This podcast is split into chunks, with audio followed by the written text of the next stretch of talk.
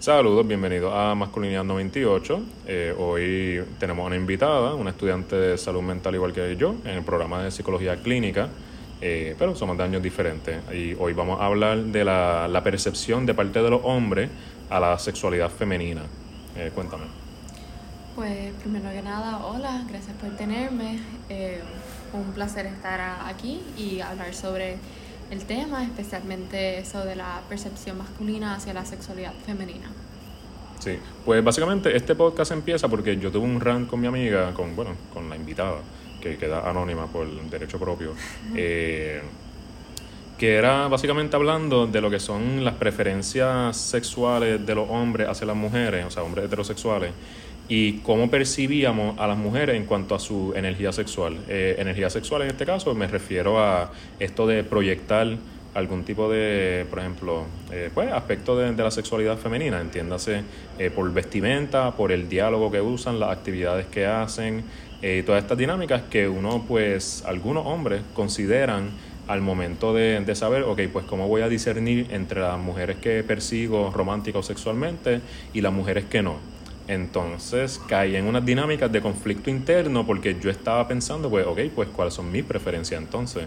Porque uno puede identificar patrones en su historial romántico o sexual, pero también es importante eh, preguntarse por qué se dan esos patrones y, si hay dinámicas machistas involucradas ahí. Eh, y pues nada, básicamente surge una idea en mi mente de que hay cuatro categorías y pues son las que vamos a discutir a detalle en este episodio. Serían las mujeres que presentan esa energía sexual, entiéndase pues por lo que dije, por vestimenta, actividades, diálogo y todo lo demás, eh, ajá, que presentan esa energía sexual y tienen experiencia sexual, entiéndase que no son vírgenes o el constructo que quieran definir como virginidad. Eh, están las mujeres que presentan esa energía y tienen experiencia sexual. Eh, están las mujeres que no presentan la energía sexual y sí tienen experiencia sexual y están las mujeres que no presentan energía sexual y tampoco tienen experiencia sexual.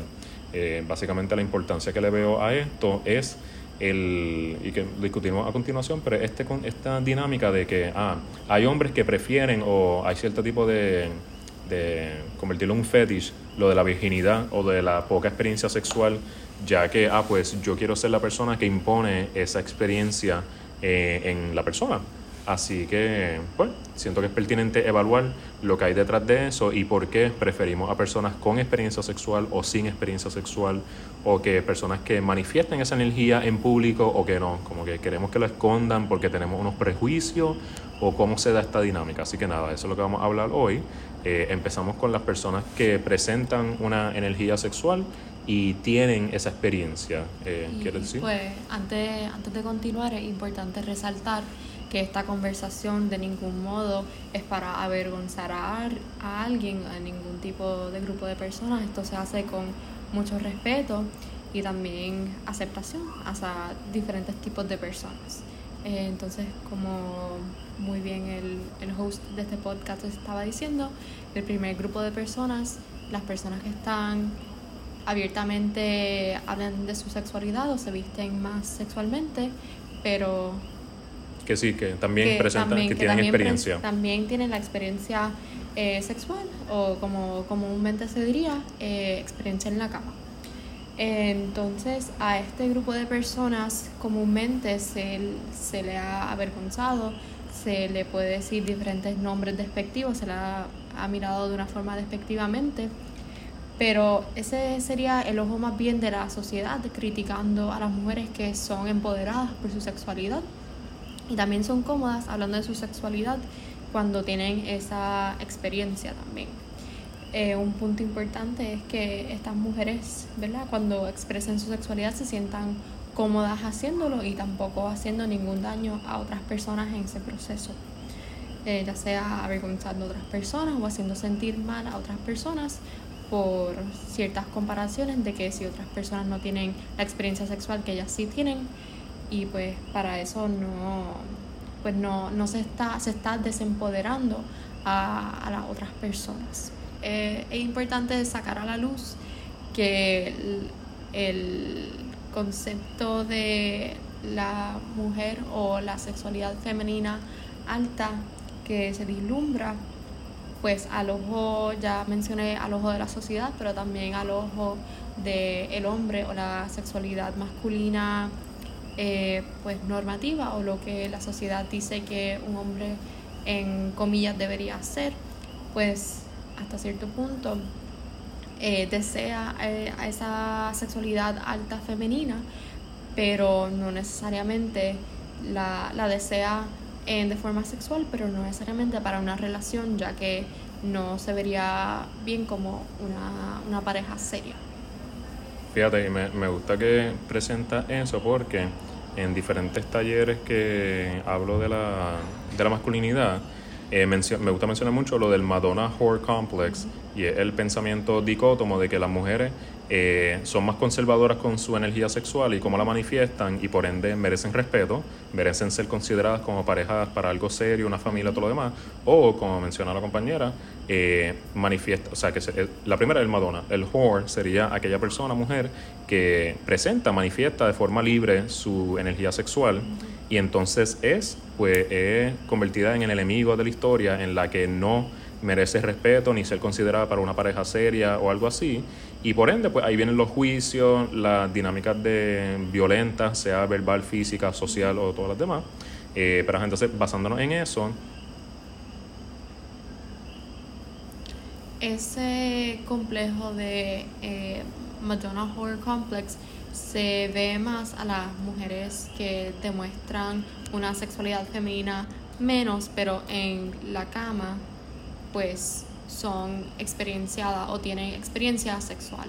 Y eso a veces es lo que los hombres o la masculinidad puede desear, que es una mujer que sea pues, un poquito más, eh, más silenciosa, más pasiva, eh, un poco puede ser más controlada al ojo masculino, pero ya en la cama tiene esa experiencia eh, pues sexual. Sí, porque ahí entraría en otra categoría que sería la de no presentas la energía sexual, pero tienes la experiencia sexual. Esta dinámica de que no quiero que se perciban como una persona muy sexual al exterior, eh, sea por algún prejuicio de que si presenta esto, pues entra en la categoría del whore, de como el complejo que mencioné antes pero entonces sí quieren recibir la gratificación de esa experiencia sexual. Entonces no estamos diciendo que sea algo absoluto, que si tienes una no puedes tener la otra o viceversa o algo así, pero es ese enfoque de que, ok, pues no quiero que la otra gente sepa que ya tiene experiencia, quiero ser yo el único que sabe y el único que recibe el beneficio de esa experiencia sexual. Entonces es interesante porque ¿en qué se basan esos prejuicios de que nadie puede saber que ella tiene esa experiencia. Porque yo no quiero que se me vea como una persona que abiertamente expresa su sexualidad. Y entiéndase, o sea, expresar la sexualidad no es entrar en dinámicas vulgares, es ser abierta o abierto y cómodo con las prácticas sexuales de uno, la higiene sexual, temas asociados a la sexualidad que no se convierten en unos tabú automáticos, pues por dinámicas sean religiosas, sociales o culturales. Pero sí, eh, me es... Eh, siento que es pertinente tratar de analizar por qué uno no quisiera que, se le perciba a las personas de cierta forma, en este caso de que pues no pueden tener, o sea, no pueden saber que ella tiene experiencia sexual, o sea, queremos que, piensen que son vírgenes, pero que yo pueda eh, disfrutar de esa experiencia sexual para que la use conmigo, cierto tipo de, después de, entramos en la heteronormatividad y la dinámica de, pues bueno, básicamente a lo que se reduce todo esto es el status quo de la opresión sexual femenina por parte del patriarcado o dinámicas machistas y pues de estos hombres que agresivamente tratan de mantener el control de cómo se expresa la mujer y qué hace con esas experiencias que tienen. O sea, por un lado se controla mucho las experiencias, por otro lado se, se usan como, como fetish o como parafilia o algo por el estilo, porque siento que como mismo se presenta el Madonna Horror Complex, sí muchos hombres pueden presentar un pensamiento dicótomo en relación a esto, pero a la misma vez, si se enfocan mucho en una persona que no satisface los deseos sexuales de la persona, van a tener el deseo sexual como quieren. Entonces ahí, y claro, no es que sean todos los casos, pero se ve mucho de que, ok, pues mi esposa es para esto, pero hay algo por el lado. Entonces está esa necesidad de satisfacer los deseos sexuales porque estoy con una persona que pues no me lo satisface. Y, eh, y también importante mencionar algo que trae a la luz es que esa persona que el esposo, ¿verdad? El esposo, si hay una esposa y un esposo y el esposo tiene a alguien por el lado, pues ya está esa idea de que quiere una mujer solamente por motivos sexuales, por tener, por decirlo así, las energías sexuales altas que la esposa no tiene. Y esa persona que tiene por el lado no la vería como una pareja seria, ya que tiene esa, pues, esa visualización de que esa mujer con alta sexualidad, que muestra una alta sexualidad, pues no sirve o no tiene las cualidades de ser una pareja seria cuando no es cierto. Y también algo que estabas mencionando ahorita también me recordó de cómo son las normas sociales, ¿verdad? Porque cuando uno dice pues alta sexualidad, una mujer tiene demuestra una alta sexualidad en físico o cuando habla, que, ¿quién determina esa alta sexualidad? Que ya de verdad son otras conversaciones, pero solamente de motivo de mencionarlo y dejarlo en el pensamiento de, nuestro, eh, de nuestra audiencia, de quién de verdad determina qué es una alta sexualidad y quién tiene una, por ponerlo en comillas, menos sexualidad porque también depende en el contexto, en la sociedad. Por ejemplo, me recuerdo que con, el host de este podcast estábamos hablando de cómo hay tradiciones en diferentes contextos que es normal que una mujer se quite la camisa y el brasier. Por ejemplo, en Mardi Gras, en, en New Orleans, es, es, parte de la cultura y es ah, aceptado socialmente y las normas. Pero esa diferencia entre un contexto como tal a un contexto más profesional o más religioso, que sería un contexto más estricto, ya sea por las normas sociales de esos contextos, contextos más conservadores. Y entonces es interesante ver esa diferencia de una misma mujer que tenga la misma ropa, pero en dos diferentes contextos, es visualizada de una forma muy diferente y un contexto puede ser muy bien aceptada, pero en, en otros no. Sí, como, es, bueno, claro, la, el clásico ropa provocativa, exacto. Eh, ¿A quién está provocando? A la, pues, muchas veces a, a, este hombre que se entiende, ok, pues es que el hombre no se puede controlar, por ende no puede usar ropa provocativa. Eh, pero es interesante porque ropa provocativa uno podría pensar un escote muy bajo o algo por el estilo, pero también hay, por ejemplo, las mujeres que tienen un cuerpo con más curva, eh, no es que estén usando ropa sexual o provocativa o nada, simplemente que pues depende de la ropa que pongan, eh, se delinea el, el, el, cuerpo, las curvas de la persona. Entonces eso se, se interpreta como una dinámica de que ah, estás llamando la atención, quieres ser de esta manera, eso es inapropiado en un lugar profesional, pero no, o sea, no es inapropiado, es que simplemente tiene una figura diferente a lo que es más fácil no sexualizar como una persona con menos curva o algo así, pues en este contexto de la, de la conversación.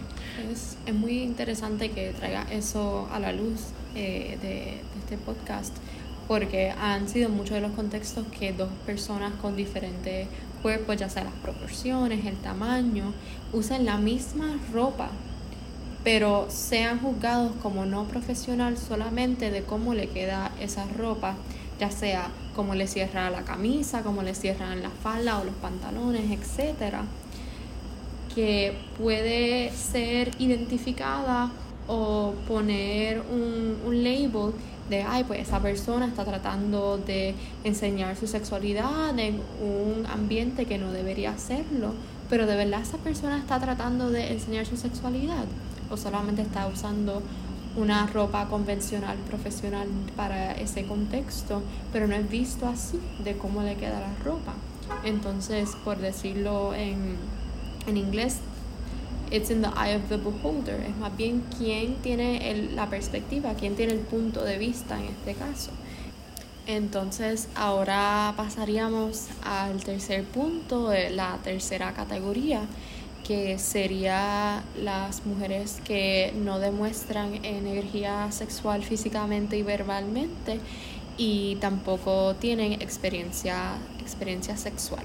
Y de nuevo, de ningún motivo, esto es para juzgar a nadie, solamente demostrando las diferentes eh, categorías, ya sea la sexualidad, que es demostrada al público y la sexualidad que es interna. Sí, eh, estas, estas categorías no es algo establecido, esto fue resultado de, de mi proceso de introspección en esto que maybe puede sonar un, un, poco raro o algo así, pero claro, por eso hacemos el disclaimer, la aclaración de que no queremos juzgar ni nada, porque todas las prácticas son eh, de esto respetadas y todo. Es simplemente para explorar las dinámicas de por qué yo llegué a estas conclusiones como hombre heterosexual y qué hay detrás de esto, y pues para, pues claro, como todos los demás podcasts, eh, empezar la conversación, meter esa semilla en la mente de introspección y pues respeto, empatía y todo lo demás. Así que nada, continuamos, ¿ah? estás diciendo. Sí, pues entonces eh, esta categoría es la mujer que no demuestra eh, energía sexual y tampoco eh, posee experiencias sexuales. Entonces esta mujer pues puede ser vista como no deseada por hombres ya que no tiene esa experiencia sexual en la cama y puede ser vista como, ah, pues no quiero estar con esta persona ya que no me va a complacer sexualmente o no sabe cómo complacerme sexualmente.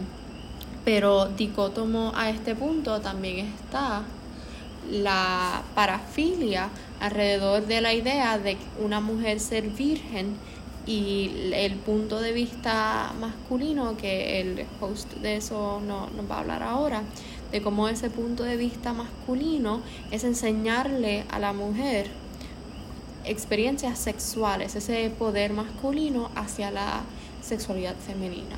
Sí, cuando hablamos de fetish o, bueno, eh, parafilia, algo así, una atracción un poquito, pues, no saludable a lo que sería el desconocimiento sexual de la mujer y cómo el hombre crea una dinámica de poder en cuanto a cómo yo puedo imponer mi conocimiento sobre ella, están, y esto puede, trigger warning puede sonar medio incómodo para muchas personas, especialmente mujeres, esto de que pues yo voy a ser el primero, therefore voy a ser más importante, o yo voy a enseñarle con, para lo que a mí me gusta específicamente, o el ella no haber tenido experiencia sexual se da unos comentarios más agresivos como, ah, pues no, no está usada o no, no sé, no, ¿cómo te digo? Es que me siento un poquito incómodo también diciendo esta dinámica, pero es como que, ajá, que no, no ha sido usada, no, el órgano reproductor está preservado, también se usa mucho eso de forma bien vulgar. Que, que, el himen está intacto y que no está roto y se ha encontrado que esa parte fisiológica del himen se puede romper no solamente con interacciones sexuales, pero también deportes eh, en general. Tam con el tampón, no sé. Entiendo que el tampón no, entiendo que eso es un mito también. Vamos a editar. Ah, sí, me lo dejo, Entiendo eh, que el tampón no rompe el himen, entiendo que eso es un mito también fisiológico. Ah, aprender algo nuevo todos los días. Sí. Eh, pero también, o sea, esa dinámica también, y eso, o sea, la compañera trae una perspectiva más biológica, eh, yo lo decía más bien con la perspectiva masculina de que, ah, pues se siente mejor, en otras palabras, más eh, apretado o algo así. Por esta noción de que mientras más lo usas, menos apretado es, aunque está raro porque... o sea, si puedes, es un mito fisiológico. Por eso, sí, exacto, porque o sea, si puedes tener un bebé y vuelve a su, a su forma original, o sea, no creo que un pene vaya a cambiar, transformar eso eh, de forma que no pueda eh, volver a su estado normal, original. Eh, pero nada, son un montón de, de mitos, ideas dañinas.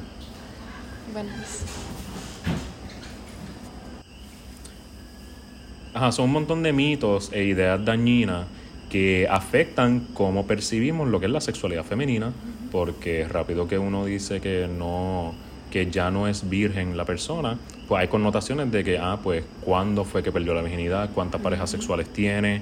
Eh, y todas estas cosas que, pues, bajo un contexto más machista, eh, pueden tener connotaciones muy negativas. No es como que, ah, la persona se disfrutó esas interacciones, está protegiéndose debidamente, se hace los chequeos para enfermedades de transmisión sexual con frecuencia si tiene diversas parejas sexuales. No, no es nada de eso. Es, ah, que si está el, el, el, órgano reproductor está estirado, no se siente igual, eh, la persona es, y ahí empiezan a atribuir diferentes connotaciones de su conducta o creencia, idea o valores o ausencia de valores eh, a base de el simple constructo de la virginidad, que pues ya como hablamos, que puede ser eh, eso de perder la virginidad entre comillas, puede ser algo como en algún deporte o algo así, que pues se, se ruptura el, tejido, el hymen, hymen Sí. Ajá. Exacto, y también deportes, ya sea como corriendo a caballo, eh, como estábamos mencionando, deportes de alto impacto, pero también el imen se puede romper usando juguetes, sexuales. Eh, que ya sean penetrativos, exacto, también al dedo. Y también el tipo de sexualidad, porque estamos pensando en el contexto heteronormativo, pero si perder la sexualidad para una persona es una mujer acostándose con otra mujer o un hombre acostándose con otro hombre, pues en ese caso la virginidad no sería el constructo heteronormativo de, penetración. Exacto, de penetración. Eh, entonces también eso es algo bien importante de resaltar. Y algo que estabas mencionando, eh, es que algunas de estas conversaciones son incómodas, pero este es el propósito de tu podcast, es el propósito de todas estas conversaciones que aunque pueden ser incómodas hasta cierto punto, pero son importantes porque es el primer paso a, pues, a estar desenvolviendo las normas eh, sociales que tenemos en la sociedad y también los estándares, los estereotipos y todo el estigma que hay dentro de la sociedad. Entonces, eh, por eso mismo le pregunté al host del podcast si podía participar y porque entiendo que esto es un, buen trabajo que, se está haciendo y son los pasos siguientes a estar deconstruyendo los estándares sociales. Sí, entonces, eh, con esto de que no tienes... Eh, bueno, vamos ya, entonces pasamos al, al próximo punto, que sería eh, personas que demuestran una energía sexual abierta, pero no tienen experiencia sexual. Entonces ahí este fue el último punto que yo discutí con mi compañera cuando hablamos previo al podcast, que fue lo que me motiva a, a la introspección de por qué pues hay algo machista en cómo yo percibo esta dinámica. Ella también hizo unos comentarios interesantes en cuanto a la, presión que sienten algunas personas de ejercer su sexualidad de una forma, aunque no represente una realidad de experiencia sexual, pero es lo que se espera para poder eh, formar parte de ciertos grupos sociales. Estas expectativas sociales de qué es lo que es una sexualidad saludable o esperada, depende de la edad en la que te encuentras. Y pues nada, pienso que por lo menos desde la perspectiva de un hombre, cuando uno pues se encuentra en esos escenarios de que, ok, pues estoy interesado en una persona, pienso que tiene una energía sexual, pero resulta que no tiene experiencia sexual como tal.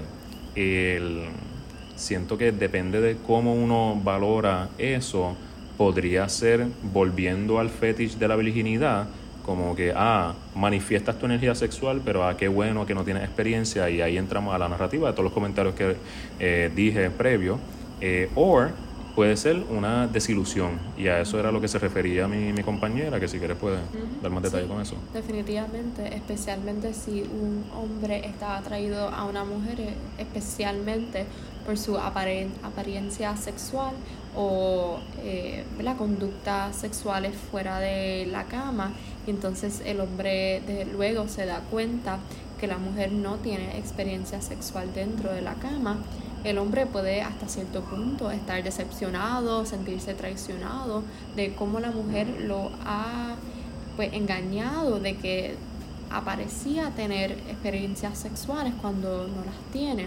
Y entonces es esa expectativa que hasta cierto punto se tiene de la mujer de ser un, un agente o ser un ser humano sexual, pero no muy sexual o ser un humano sexual, pero eh, ser un ser humano sexual, pero no muy sexual.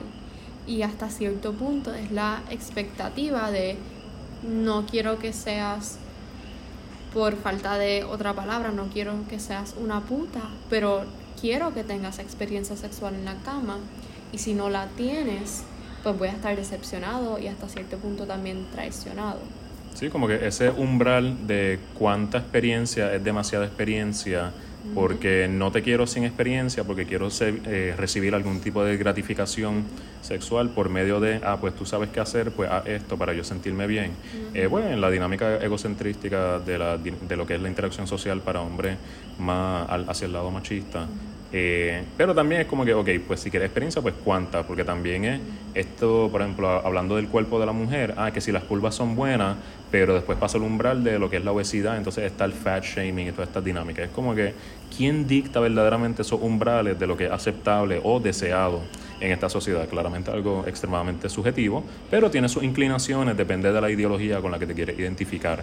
En este caso de tener, de tener esa energía, pero no tener la experiencia, eh, pienso que está es interesante porque que, o sea, claro, esto de la, de la energía, nosotros definiéndolo al, al, inicio, era más bien un tipo de conducta en cuanto a la vestimenta, diálogo, actividad y todo lo demás, que pues uno dentro de un contexto podría estar consciente o a veces no están tan conscientes de que están manifestando o proyectando cierta energía sexual. Y no lo digo como algo malo, simplemente como la interpretación de lo que uno se lleva cuando observa diferentes patrones en la conducta humana, como que, ah, pues, ok, pues esto denota que pues la persona se ha explorado de cierta forma, que está más abierta con su sexualidad, en caso de mujeres. Que de vez digo que me encantaría hacer un episodio de esto, pero pues hablando de las mismas cuatro categorías, pero en hombre. Mm. Siento que sería muy interesante y siento que llegaremos a conversaciones muy diferentes, porque pues claro, o sea, el status quo del machismo es la opresión de la sexualidad humana, eh, la sexualidad femenina, pero entonces, ¿qué hay de la sexualidad masculina? Pero nada, eso es para otro episodio. Eh, pero sí, volviendo a este, es interesante porque, o sea, habrá alguna, o sea, bueno, siento que sí, por, por diálogos que, que he tenido previo, que hay una presión de que, ok, pues yo tengo que presentarme así, porque si me presento así voy a tener más oportunidad de conseguir a una pareja o conseguir algún tipo de beneficio social, porque en otras palabras, sex sells, basically. Y es como que pues así la gente va a estar más abierta a mí. Si la gente está más abierta, puedo formar amistades, tener una red de apoyo social, sea falsa o verdadera, pero pues tengo acceso a eso si me manifiesto de tal forma. Y pues claro, pueden ser por valores, pueden ser por creencia, puede ser por religión, puede ser por escasez de oportunidad, que las personas no lleguen a obtener esa experiencia sexual. Pero es esta dinámica de la incongruencia de estos ejemplos que dimos de el hombre que ve que se manifiesta una energía sexual y tiene una expectativa de la experiencia sexual de la persona. Y pues esto sería el extremo contrario a cómo empezamos esto, que es las personas que manifiestan la energía y tienen la experiencia, pues no, aquí es que manifiestan la energía, se crea la expectativa de parte del hombre que ve la dinámica sexual como algo transaccional eh, y algo como que, ok, pues si la evidencia indica esto, la experiencia sería esta. Pero no, aquí es todo lo contrario, no hay experiencia o no hay una muy elaborada y pues qué tipo de pensamiento podríamos llegar con esto. Entonces, sí. Sí, es algo bien interesante que mencionaste, lo de la sexualidad también del hombre y las energías que manifiesta y estoy muy entusiasmada de escuchar ese próximo podcast.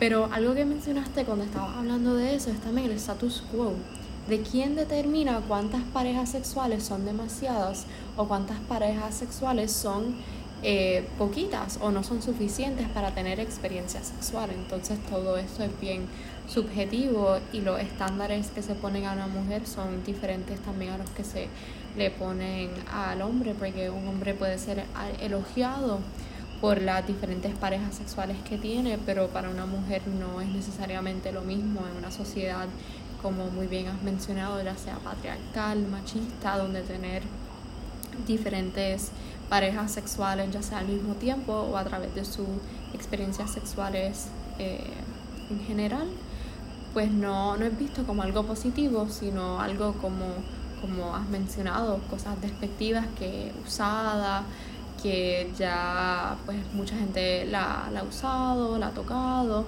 y que no es deseada por hombres por esa definición, pero esa definición de uso, ¿quién se la da? Entonces es bien interesante poner a prueba, poner a cuestión quién le da todas estas definiciones, lo que significa también puede ser eh, pues a slut, ser puta, hasta cierto punto la palabra eh, slut ha, sido reenergizada y reusada para otros tipos de situaciones de la energía de vestirse eh, sexualmente o tener una energía empoderada de una mujer que se siente cómoda con su sexualidad, porque también es quien usa estos tipos de palabras, ya sea para ofender, para marginalizar, para pues, ver a otras personas despectivamente, o estas palabras también son usadas para empoderarse a sí mismas y estar cómodas consigo mismas, ya sea con diferentes parejas sexuales o estar en público y poder divertirse o ser quienes son. Sí, entonces el, me encanta todos los puntos que trae. Siento que y en parte era la razón por la cual también quería... Eh, bueno, yo no te invité, tú te invitaste sola. Y yo dije, claro que sí, sure, why not. Eh, para hacer el honor de la primera invitada en el, en el show. Gracias. En el show, podcast, whatever. Eh, pero sí, porque esa perspectiva femenina, yo no puedo estar hablando aquí desde mi privilegio y supuesta introspección eh, sin verdaderamente considerar el otro lado. Así que, pues claro, no será la última invitada, pero eh, siento que es importante entonces. Sí. Y lo, lo mencionas en la perspectiva femenina, yo también tengo que reconocer mi privilegio de ser cisgénero, heterosexual y también de tez blanca. Eh, aunque soy latina, como quiera tengo distintos privilegios en la sociedad, entonces esta voz que yo le doy a lo que es la feminidad y la, sexual la sexualidad femenina nunca va a ser exhaustiva y tampoco puede ser generalizada a otros, otras mujeres otras personas que no necesariamente se identifiquen como mujeres que tengan sexualidad femenina. Entonces es un punto eh, que se tiene que aclarar.